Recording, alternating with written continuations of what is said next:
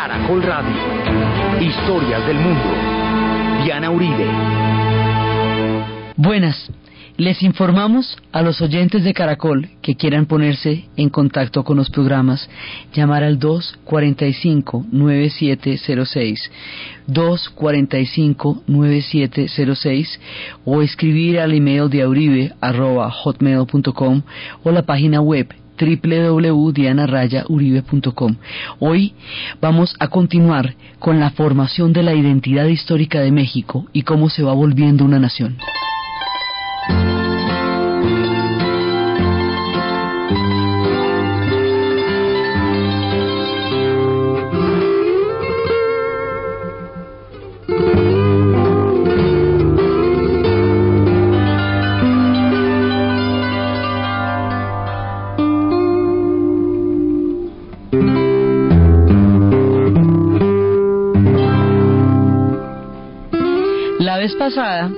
Estábamos viendo cómo México desarrolla semejante sentido de identidad histórico, cómo a partir de la fractura que se había producido con la España peninsular, se crea un mundo mestizo y ese mundo mestizo va a generar un imaginario y ese imaginario es el que les va a dar a ellos la fuerza como nación. Habíamos dicho que era alrededor de la Virgen de Guadalupe y alrededor del glorioso pasado azteca.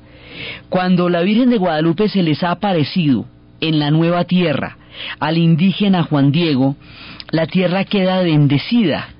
Hay una, digamos, la equivalencia cósmica se logra de una manera integral en el momento en que la Virgen de Guadalupe se les aparece y la Virgen de Guadalupe logra unificar toda la diversidad impresionante de gente que hay allá porque hay una hay una increíble cantidad de hay criollos, hay mestizos, hay negros, hay indios, todo el mundo está de acuerdo en que cree en la Virgen de Guadalupe en la guadalupana.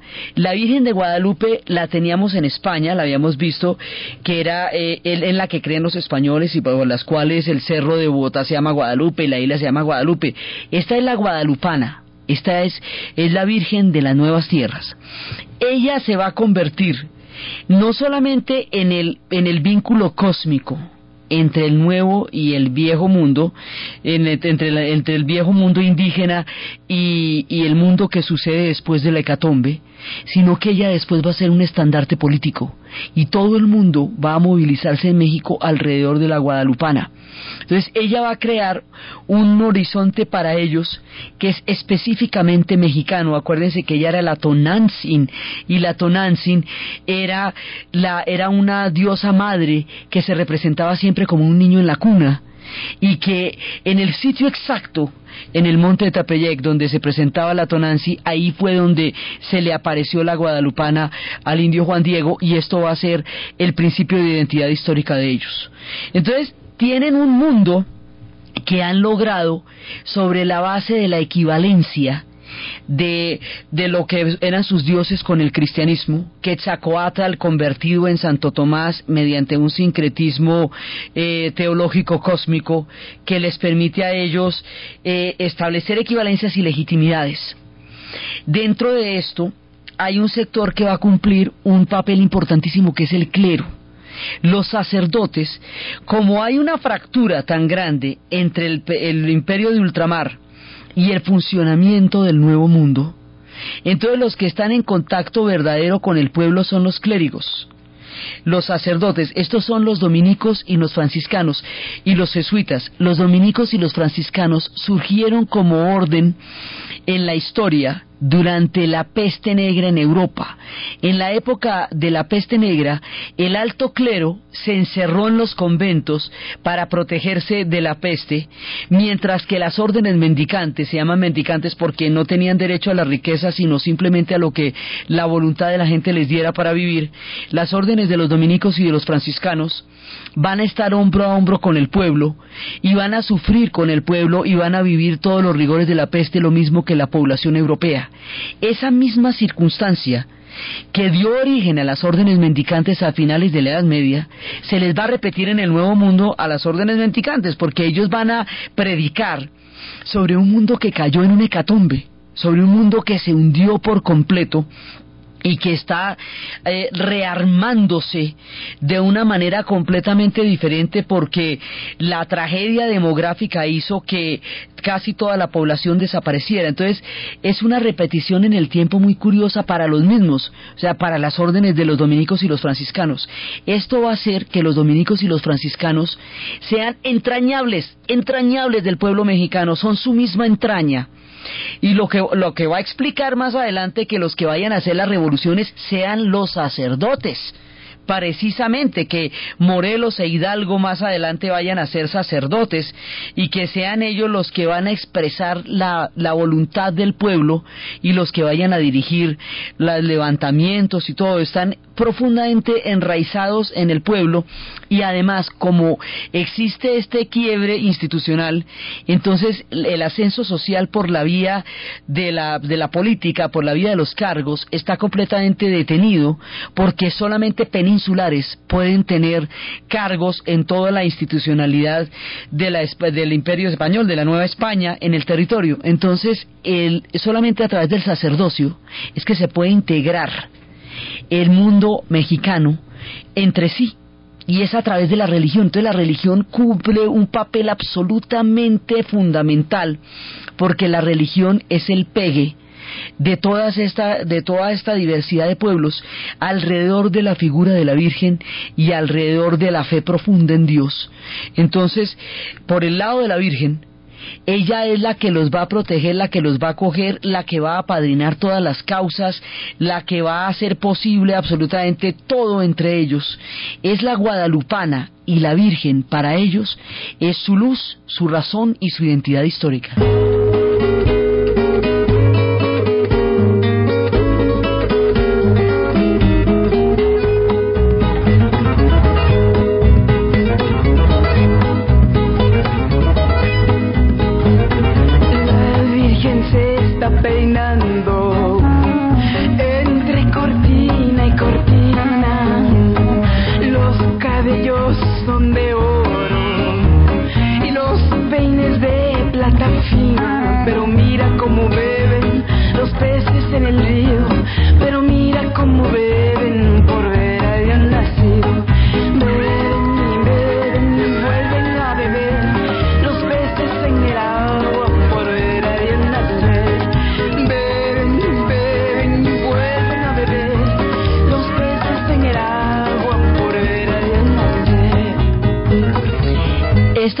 De la Virgen y la figura de Dios van a crear realmente un mundo compacto en México. Entonces, mientras ellos van derivando todo su pasado histórico, van recuperando el pasado azteca, van sintiéndose orgullosos a través de esta este encuentro de la Tonantzin con la guadalupana, a través de ese simbolismo queda, digamos, redimido el pasado como un pasado sagrado, no como un pasado pagano sino como un pasado sagrado. Entonces ellos se apropian de su pasado, del pasado azteca. Su estadio actualmente es el estadio azteca. A ellos los llaman el país de los aztecas todo esto se va a crear y ellos establecen esos lazos tan profundos, entonces vienen de atrás, tienen raíces, son quienes son, son orgullosos, son aztecas, eh, cuando empiezan incluso muchísimo tiempo más adelante, cuando los chicanos, cuando existan los chicanos, necesiten una identidad histórica, dirán, soy azteca, soy maya, soy Cristo Jesús y lo dirán igualmente. O sea, azteca, ser maya, ser Cristo Jesús y creer en la guadalupana es estar metido, es tener la sangre mexicana corriendo por las venas. Entonces ellos van a crear toda esta identidad y hemos hablado muchas veces, a eso es lo que les va a dar la fortaleza, el reconocer el pasado indígena y el reconocerse dentro del pasado indígena, el no avergonzarse del pasado indígena a través del prejuicio como pasó en otras sociedades, sino en reconocerse con todo el orgullo, la dignidad y la altivez en el pasado indígena es lo que les va a dar a ellos la fuerza y lo que les va a dar a ellos la originalidad para seguir adelante cuando se necesiten las cosas más duras, ellos van a tener ya un pegamento entre los aztecas y la Virgen y el concepto de la religión. Dentro de este pegamento, los sacerdotes, como hemos visto, cumplen un papel absolutamente fundamental, porque son el pueblo mismo y son mestizos. Entonces, una cosa es el mundo que han creado los mexicanos que es un mundo religioso, un mundo místico, un mundo sacramental, un mundo diverso. Y otra cosa es lo que está pasando en Europa.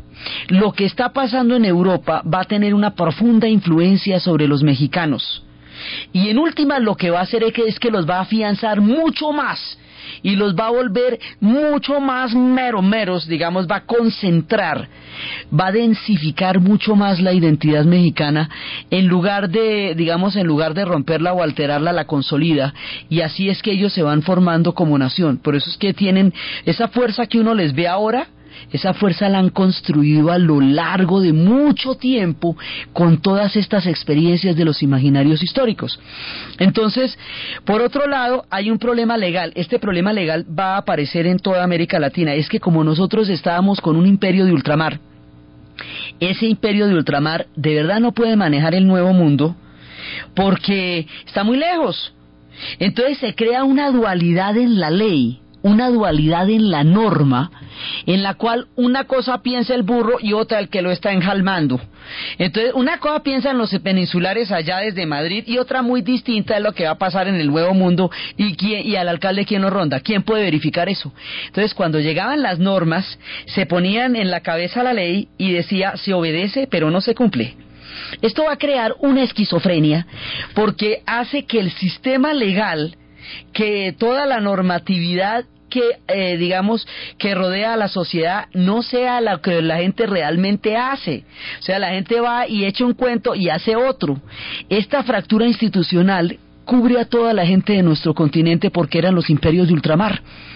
Entonces, por eso van a ser tan locas las leyes y va a ser tan difícil la interiorización de la norma, porque hay una formalidad en la cual usted responde ante un extraño y usted por dentro hace lo que se le da la gana. Entonces ellos crean una sociedad muy distinta a las leyes que supuestamente la rigen por el cuento de que se obedece pero no se cumple. Esto se va a profundizar mucho más adelante después con la ley de Nicodemo y va a ser una característica institucional de la América Española. Porque son imperios que como digo no se podían controlar entonces se crean ese tipo de dualidades. Entonces aquí se está armando un mundo que es muy distinto al que se ve desde afuera por un lado. Por otro lado, en este, en este nuevo mundo hay una, un celo, en España hay un celo grandísimo, grandísimo, grandísimo de cualquier autonomía y las ideas de la ilustración están llamando a las autonomías, ahorita vamos a hablar de la influencia de las ideas de la ilustración, entonces ellos cualquier autonomía, por lo que les digo, porque el, imperio es ultramarino, porque queda a tres meses en barco, porque no se pueden verificar las noticias, no existen los fax ni nada de eso, hay una paranoia muy grande, para acerca de cualquier autonomía y eso hace que bloqueen la movilidad social de los criollos de la gente nacida en Nueva España, y que solamente los españoles controlen el aparato del poder, el aparato del gobierno. Ese bloqueo, como habíamos visto la vez pasada, produce una fractura que va llevando justamente hacia la autonomía que están queriendo evitar porque es que ahogan la posibilidad de que la sociedad se integre a la, a la misma institucionalidad española. Entonces es, es, muy grande, además están fortaleciendo el imperio con las reformas borbonas. Al fortalecer el imperio van eh, saneando el fisco, lo que le supone muchos más impuestos a las colonias, van bloqueando el ascenso social, lo que pone golpes a cualquier posibilidad de autonomía. Es decir, el fortalecimiento del imperio a través de las reformas borbónicas va a debilitar a las colonias las va a hacer mucho más dependientes y las va a hacer mucho más inconformes porque no les conviene, digamos, es una las afecta muchísimo. Sí fortalece al imperio, pero al imperio, pero a las colonias no, o sea, ahí el CBY se diluye. Sí, o sea, pues sí, tú muy bonito, pero ¿y yo qué? ¿Aquí cómo hacemos o qué? Entonces, de esa manera se va creando una inconformidad que es la que va a llevar posteriormente ni siquiera la independencia, sino una forma muy rara. Ellos tienen una manera rarísima de, de manejar lo que va a ser su, su proceso de, de independizarse de España. Pues va a ser prácticamente una separación, pero no va a ser casi un proceso de independencia. En sí hubo unas rebeliones muy grandes, pero esas no fueron las que llevaron la independencia, fueron actos legales los que llevaron a la independencia, a diferencia de los procesos que tuvimos nosotros en la, en la otra parte de, de la América Española. Entonces, mientras todo eso se hace, forma un México un México, haga de cuenta como una nuez. Debajo de esa coroza hay un México, un México casi que críptico, un México secreto con sus propias leyes que no son las que están por fuera, con su propia fe que es suya, suya, porque viene de la Tonantzin y de la Guadalupana, no se la trae nadie, es suya con su propia identidad histórica tan tempranamente formada, y alrededor de este México hay una cantidad de circunstancias que se están manejando y que se están moviendo.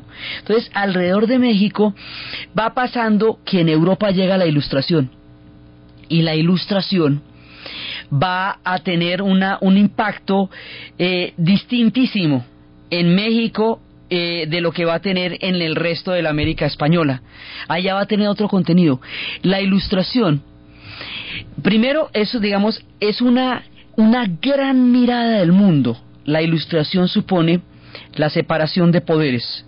Supone que eh, para que la razón gobierne, o sea, es básicamente es el discurso de la razón aplicado a la política. Dice, mire, la razón, para que los pueblos tengan una, una manera de ser partícipes de su propio proceso de formación como sociedad, tienen que ser ciudadanos el poder tiene que estar sustentado en la soberanía popular y no en el derecho divino de los reyes. Entonces hablan del deísmo, dicen que Dios creó al mundo lo dejó así y se fue. Chao el amigo, deísmo.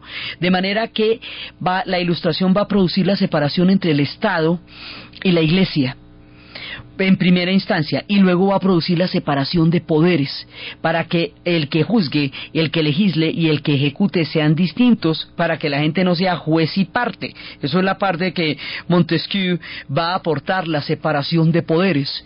Rousseau va a hablar de la sociedad como un pacto, como un pacto que vamos a firmar todos, que es un pacto social sí, que es el contrato social. Van a hablar Kant, antes de eso hablar de la ética como una ley moral que yo tengo en mí, una interiorización de la norma.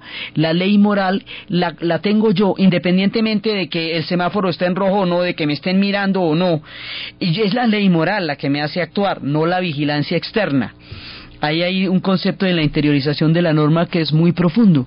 Entonces la ilustración va a llevar a, a, los derechos humanos, la ilustración va a llevar a entender la educación como el instrumento de la libertad.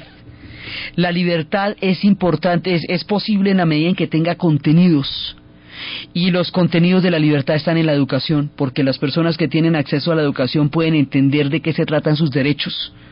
Entonces es un discurso que es, digamos, como discurso es una maravilla, pues lo que va a fundamentar el, Estado moderno, es lo que va a fundamentar eh, los, derechos humanos, los estados de derecho, el habeas corpus, el que la gente tenga derecho a ser defendida, el que la vida sea un derecho inalienable, porque antes de la ilustración la vida le pertenecía al rey. Entonces, si usted le caía mal al rey, se lo iba a como bajando y que eh, el derecho a la dignidad. Antes de eso se podía mutilar a las personas, azotar a las personas. Pero a partir de la ilustración empieza a trabajarse con la libertad de las personas. Aquel que transgrede la norma se priva de su libertad, pero no de su integridad física. Entonces la ilustración es, digamos, el paradigma que hace a Occidente y es lo que va a crear lo que se llama la modernidad. Y es un conjunto de ideas que se van desarrollando en la Francia de Rousseau, de Voltaire, de Montesquieu, de Diderot. Por eso Diderot hace la enciclopedia, para darle, difundir el conocimiento y hacer que el conocimiento libere a las personas a través del contenido de sus propios derechos. Entonces, por un lado, y por el otro lado, a través de la lucha por el Parlamento en Inglaterra, que había logrado minar el Estado absolutista y crear una, una institución que medie entre el rey y el pueblo que va a ser el Parlamento. Por el otro lado se está formando la ciencia y la ciencia para formarse tiene que despojarse de la magia y despojarse del mundo místico porque el mundo místico y el mundo mágico no se pueden cuantificar no se pueden, eh, no se pueden medir en el laboratorio, no se pueden enumerar. Entonces, en la medida en que no puedan codificarse, dentro de un esquema cartesiano que es el fundamento de todo, pues toda la, la, razón está fundamentada en el eje de Descartes. Pero en la medida en que no se puedan cuantificar lo mágico, entonces no puede ser parte de la ciencia. Entonces eh, va a ir, va a quedar excluido del discurso científico y eventualmente de lo que se considere conocimiento cuando este discurso se imponga de una manera absoluta en forma de eurocentrismo. Entonces van a quedar, ahí es cuando mueren las religiones del bosque que habíamos hablado cuando estábamos con los vikingos. Ahí es cuando se retira Thor y Odín y muere Merlín y todo eso. Es en esa época. Bueno, pues cuando este discurso llegue a un mundo mágico, imagínate tú, ellos que están en el deísmo, ellos que están en la en la idea de que Dios no tiene digamos ninguna injerencia sobre la voluntad sobre la vida cotidiana de las personas y de esa manera solucionan la separación del Estado este discurso que está fundamentando todo lo que es el Estado moderno, se basa precisamente en que Dios no tiene una injerencia en el, en, el actuar de las personas para que la ley se pueda codificar de otra manera. Ellos van a llegar a una tierra este discurso y todo este mundo va a llegar a una tierra donde la Virgen todo lo quiere y donde las cosas suceden porque así lo quiere Tata Dios.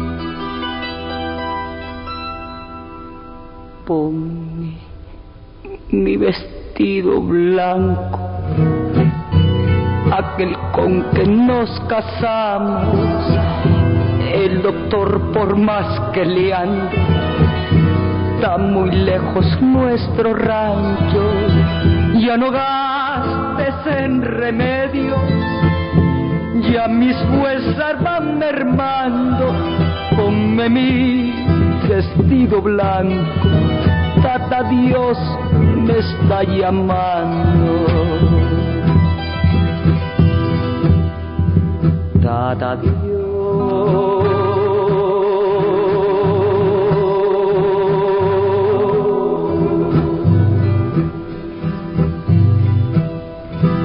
Tata Dios.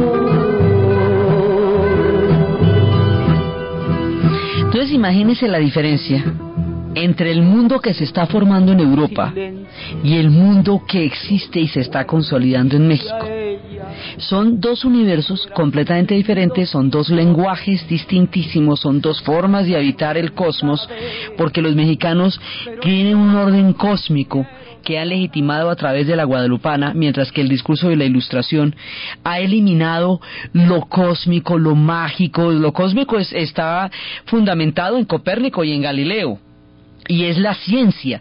Ellos consideran que todos los saberes que no están codificados dentro de su esquema son saberes producto de la superstición, del oscurantismo, reinterpretan la historia, creen que la luz nació con la ilustración, por eso se llama el siglo de las luces, por eso el siglo XVIII se llama el siglo de las luces, porque es cuando, cuando llega, ellos consideran que ahí nació el mundo, la, la edad de la razón, la mayoría de edad, es cuando reinterpretan la Edad Media como una etapa supersticiosa y oscurantista, y es cuando consideran que la gente se todavía se rendía a la magia de los elementos en lugar de entender las leyes naturales que son las que explican el funcionamiento de la Tierra. Aquí va a haber una transformación muy grande porque se va a pasar de la Tierra madre a la Tierra máquina.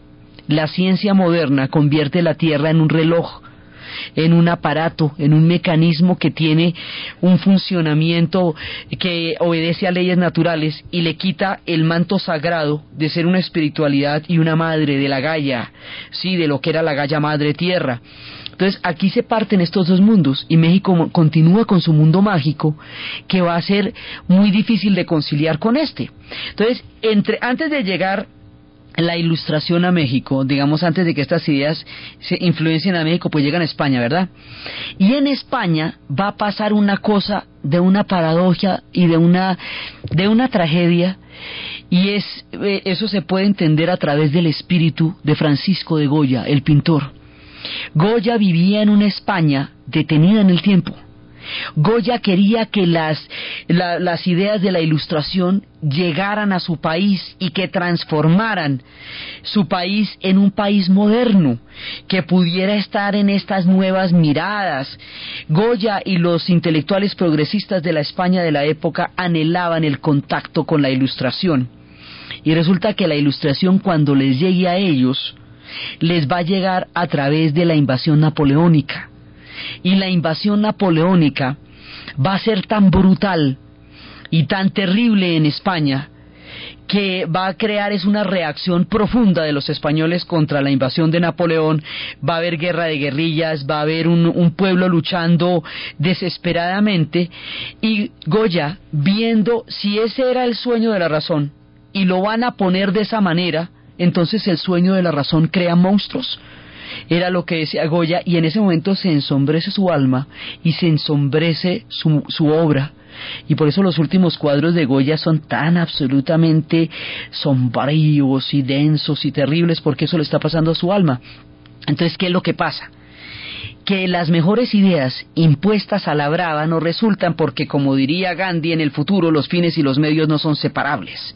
Entonces la ilustración, con todo lo chévere que es, con todo lo que ha aportado al mundo moderno, si le llega a España por la vía del rejo, agarrarlo a usted a palos para liberarlo le va a quedar difícil sustentarlo. Es precisamente la tragedia de lo que está pasando en este momento en Irak.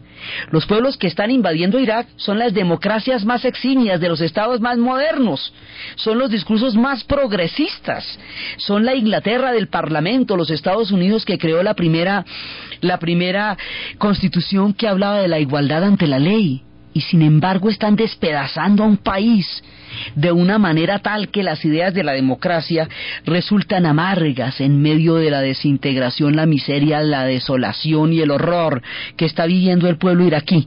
Bueno, guardadas las proporciones a los españoles les va a pasar como poco más o menos que lo mismo, ¿eh? porque les van a dar espalo y, los, y les van a poner unas reformas super progresistas, pero se las imponen a la brava. Entonces eso hace que los sectores más eh, digamos, más tradicionales de la España imperial sean los que lideren la, la rebelión, porque se sienten que todo su, suelo está siendo afectado. Además, este discurso de la Ilustración desprecia profundamente a España. España la considera como el, el, epíteto, la va a considerar como el arquetipo de todo lo que le parece oscuro, pasado y arcaico. Entonces, si usted empieza para, para llevar a cabo una idea por descalificar al otro, pues el otro ya queda descalificado y harto. Por eso era que había que tomar las mismas palabras de Voltaire. No estoy de acuerdo con lo que usted dice, pero sería capaz de morir por el derecho que usted tiene a defenderlo, a decirlo. Entonces, España, a España la ilustración le entra en reversa. Y lo que pasa es que la va a indigestar por la manera tan violenta como se la pusieron, porque si estas ideas son luminosas, luminosamente tienen que ser aceptadas. No se pueden imponer a la brava porque pierden el contenido de la misma libertad y la misma dignidad que es lo que proclaman. Por eso es la paradoja de Goya, por eso es que lo que sintió era una desesperanza terrible y por eso denunciaba el sueño de la razón si lo habían puesto de la manera que lo pusieron. Entonces, cuando llegan estas ideas a México, este México mágico, este México de la Guadalupana, este México les parece igualmente oscurantista porque está basado en una fe, está basado en una creencia absoluta en Dios. No separa lo político de lo religioso porque son sus sacerdotes los que son reconocidos por ellos como sus verdaderos pastores, como sus verdaderos guías. Entonces, el discurso de la Ilustración va a despreciar a la sociedad mexicana tanto como despreció a la sociedad española. Entonces, aquí hay un quiebre, ¿eh?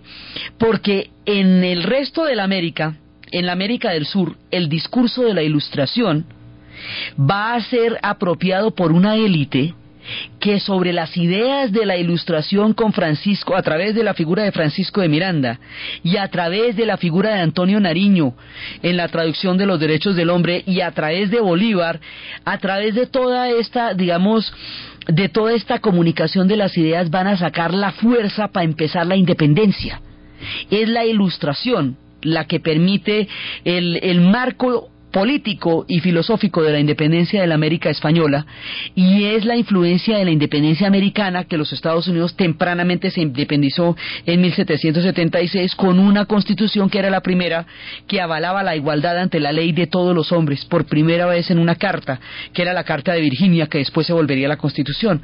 Entonces, estas ideas en la América española van a dar el pie para que se dé toda la revolución son el peso de la revolución. En México van a ser descalificadoras. En México les van a bajar la caña y los van a mirar maluco. Y los mexicanos ya en ese momento son lo suficientemente grandes como para que nadie venga a echarles un cuento de que ellos no son quienes son, porque ellos ya en ese momento de su historia, así tempranito como estamos, ya saben quiénes son y de dónde vienen.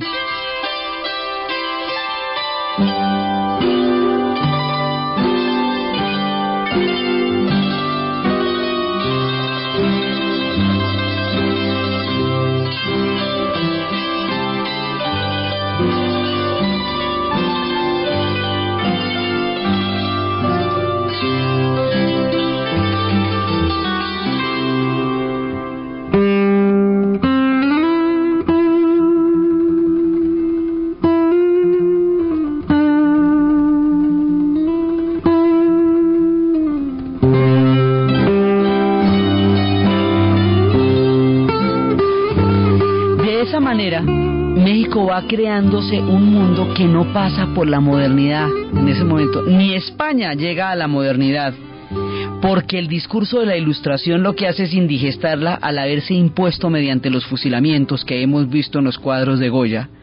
Ni México llega a la modernidad, porque si de una vez le van a descalificar su guadalupana y le van a descalificar su quetzalcoatl y su sentido azteca, pues entonces no hay nada que decir, o sea, ahí no hay tema de conversación. Además, cuando empiezan a presentarse las grandes peleas en Europa frente al poder papal, expulsan a los jesuitas.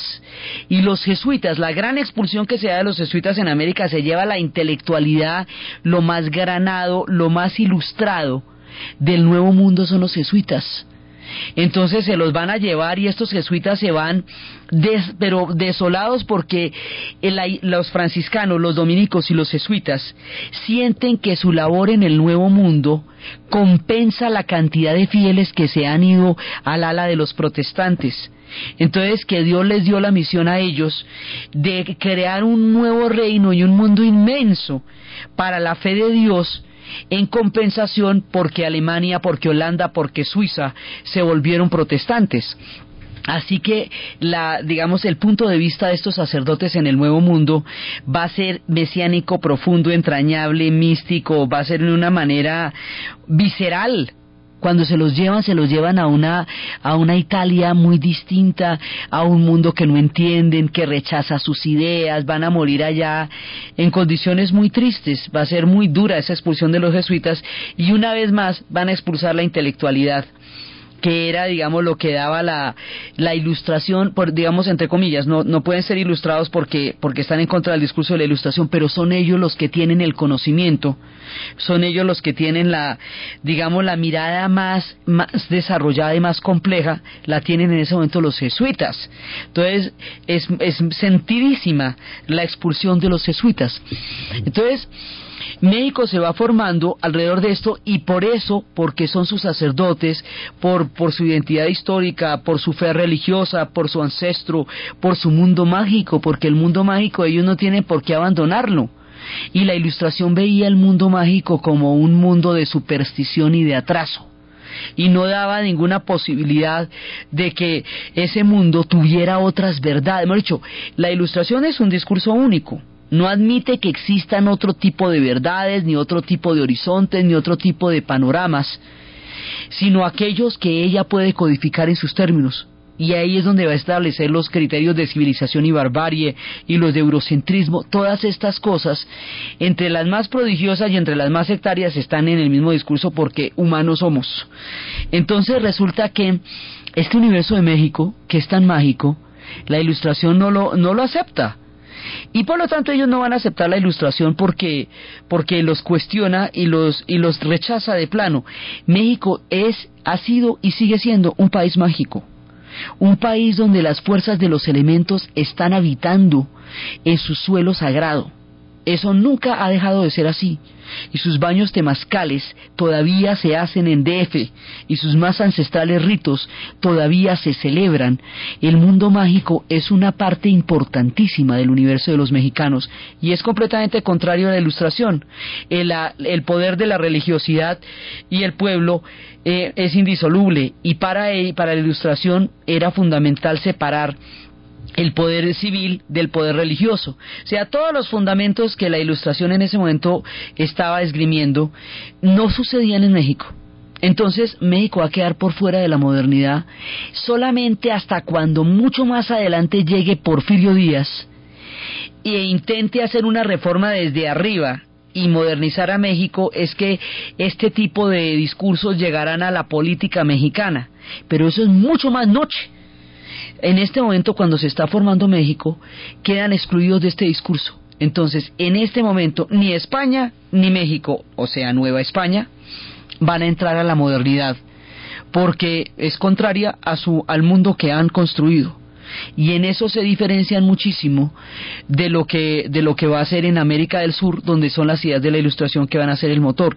En México se diferencia en todo en toda esa, esa quiebre institucional, por ejemplo, que habíamos dicho de que la norma se ejecuta pero no se cumple, estuvo en toda la América, pero en el Brasil, cuando se fracturan los poderes del imperio, simplemente como van a trasladar el imperio al Brasil, entonces el Brasil va a ser uno con el imperio portugués. Y de esa manera soluciona sus relaciones de ultramar. Así que el único imperio de ultramar que va a quedar es el español, porque después de la invasión napoleónica, simplemente los portugueses cuando la ven gravísima dijeron esto se va a poner muy tenaz, vamos a coger los espejos, las arañas de cristal, los tapetes, todo el mundo lo vamos a montar en barcos y no lo llevamos para Río de Janeiro y trasladamos el imperio y se acabó. Y así Portugal subsanó la crisis de lo que va a ser la dominación francesa en, España, en la península ibérica, porque fue en España y Portugal. España no España se rompe se rompe entre la resistencia, se rompe entre eh, los la diferencia tan fundamental en los dos mundos, y cuando España se rompe es cuando empiezan los procesos de independencia en América Latina, las juntas, los cabildos. Entonces la Junta de Buenos Aires, la Junta de Santiago, la Junta de Cartagena, la de Bogotá, la de Monpós, en todos lados se van dando las juntas y al mismo tiempo el poder español está fracturado porque han arrestado al rey han puesto al hermano de Napoleón, a José Bonaparte, al que le decían Pepo de Botellas, a Pepe Botellas lo han puesto como gobernante. Y al rey lo tienen preso, a Fernando VII. Entonces, en ese momento, es que se fractura el imperio español y se dan todos los procesos de juntas. Pero una cosa es que las juntas se vayan a dar en Buenos Aires, grave, vaya y venga. Que se den en la Nueva Granada, bueno, también. Pero en México, que es Nueva España, no se va a poder porque no hay que Nueva España es el corazón del imperio. Ahí no se va a poder. Así que el movimiento de las juntas no lo van a poder hacer en México porque no existe la figura. El imperio español no va a permitir que México se le vaya de las manos así nomás. A través de una junta y a través de una independencia no se va a poder. Entonces no van a, ellos no van a tener esa explosión de las juntas. Ellos van a tener otra cosa completamente diferente ellos van a tener una rebelión más adelante una rebelión de base, una no son las élites que se apropian de un discurso y que levantan ejércitos para independizarse de España las que van a crear los movimientos en México.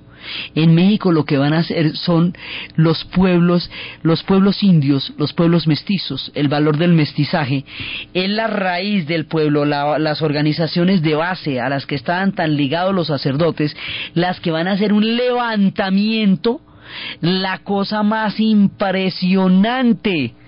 Ellos iban a hacer un levantamiento tenaz al mando de Hidalgo y al mando de Morelos.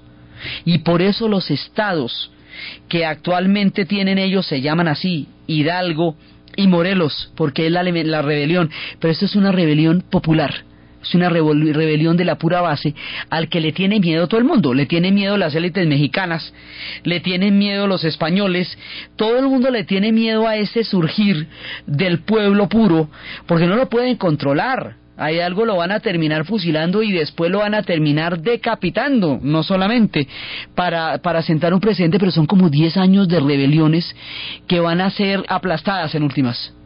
Entonces, como estas rebeliones van a ser aplastadas y van a ser tan temidas, tanto por la, por la misma élite blanca como por los españoles, no es este el paso que va a dar la independencia.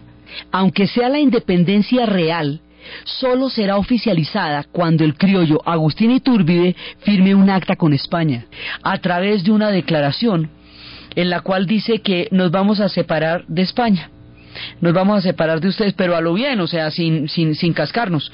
Nos vamos a separar de España. Si algún día aparece un Borbón y viene a reclamar el trono, pues se le dará. Pero mientras tanto nos vamos a separar de España. Así no más. Algún día aparecerá un rey que hará ese reclamo y pues no habrá más remedio que dárselo y ese sería el día de ese extrañísimo episodio de Maximiliano y Carlota que van a llegar de emperadores a México, porque no es que eso quedó dicho que si algún día aparece un Borbón que venga, pues se apareció. Entonces, cuando los franceses vayan a intentar invadirlos más adelante, cuando venga todo este episodio de Maximiliano y Carlota, y los franceses se enfrenten con ellos, y más adelante los norteamericanos, los, los Estados Unidos, ese nacionalismo se va a volver una coraza. Por eso le digo que lo van a meditar tanto, porque luego se van a, se van a batir con los franceses, se van a batir con los, con los Estados Unidos, se van a batir con muchos pueblos, y ese nacionalismo que se formó y se solidificó se va a convertir en otra cosa. El concepto de modernidad en México significa una cosa completamente diferente. Los sacerdotes en México son los líderes. Por eso es que va mucho tiempo más adelante las conferencias de Puebla se van a dar pues en Puebla, en México, porque hay toda una tradición. México va construyendo una memoria y va consolidando un orgullo nacional y a través de la memoria y a través del orgullo nacional, la nación va a resistir invasiones, guerras, particiones, o sea, todo el palo que le va a dar la historia, revoluciones, todo lo que le va a dar la historia, ellos lo aguantan porque tienen el corazón y los pies puestos en el alma mexicana. Y este capítulo de la ilustración lo que hizo fue consolidarlos más y la rebelión lo que hizo fue mostrar la fuerza que ellos tienen. Ellos tienen una fuerza que cuando irrumpe una rebelión de esas tiene una capacidad de desarticular muy grande. O sea, ellos tienen, tienen erupciones volcánicas también, hay veces. Y la rebelión de, de Hidalgo y de Morelos fue una irrupción volcánica de un pueblo herido, de un pueblo despreciado, de un pueblo que, que está saliendo adelante con su propio orgullo. Por eso no sería esa la que fuera la independencia, porque hubiera sido demasiado peligroso para los poderes de la época, que hubiera sido lo que llamaban la indiada, la que hubiera independizado a México y se hubiera tomado el poder. Por eso se van a crear unos ejércitos gigantescos para suprimir las rebeliones, y ese ejército es lo que va cohesionando a México como Estado. Poco a poco lo va a ir cohesionando como Estado. Entonces se va formando México en medio de los avatares, se va a independizar de una manera mm, pues a lo bien, finalmente, o sea, firmamos la cartica y esa carta sí la firma un hombre que no viene de las raíces, digamos que no es un hombre indígena ni mestizo, sino es un hombre, digamos, un poco más, más, de, más blanqueadito de la élite que es Iturbide. Entonces México va a crear una vida republicana, lo que va, una vida institucional. Primero van a ser imperio, van a intentar ser imperio y van a crear una vida institucional completamente distinta a lo que va a ser el resto de la América. Y van a crear un país único y original y por eso ellos van a poder sobrevivir más adelante cuando ya empiecen a expandirse los imperios desde el norte. Ellos van a estar muy maduros como pueblo para poderlo solventar. ¿sí?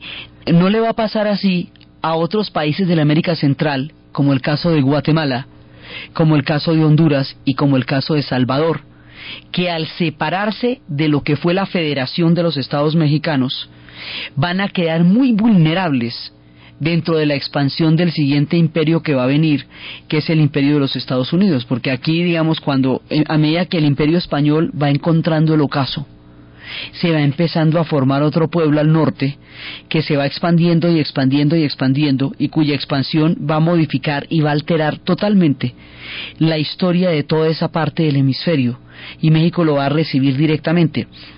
Entonces, esa manera de solidificarse los mexicanos es la que les va a permitir que a través de las siguientes invasiones, a través de los imperios y a través de las rebeliones, ellos sigan siendo un país, porque ellos son de todas maneras, ya llegarán a ser un Estado, pero en una nación lo son desde el momento en que se encuentran con la guadalupana. La guadalupana les da la fuerza para hacerlo.